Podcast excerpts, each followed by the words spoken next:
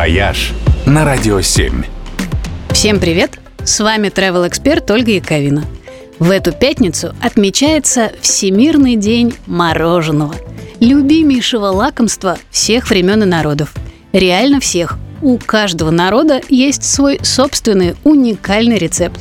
К примеру, иранская фалуде выглядит как вермишель и делается из замороженных нитей крахмала с розовой водой, лаймовым соком и фисташками. Десерту этому более двух с половиной тысяч лет. Турецкая дондурма сделана на молоке, которое загущается особенным ингредиентом под названием салеп. Это порошок из клубней диких орхидей. Он делает мороженое тягучим, как тесто.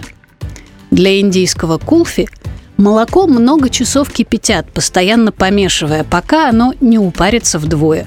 Получается этакая сгущенка, которую заправляют толчеными фисташками, кардамоном, розовой водой и шафраном и замораживают в специальных горшочках.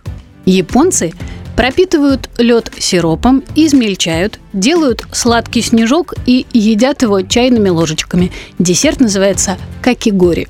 А тайцы свое мороженое жарят – разливая сливочную смесь тонким слоем по ледяной поверхности, а потом скатывая лопаточкой в рулончики.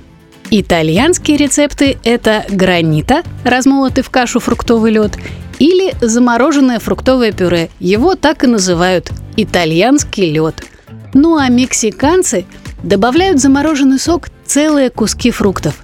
Хотя с них станется и перец чили положить. И называется это палетос – отлично идет в мексиканскую жару.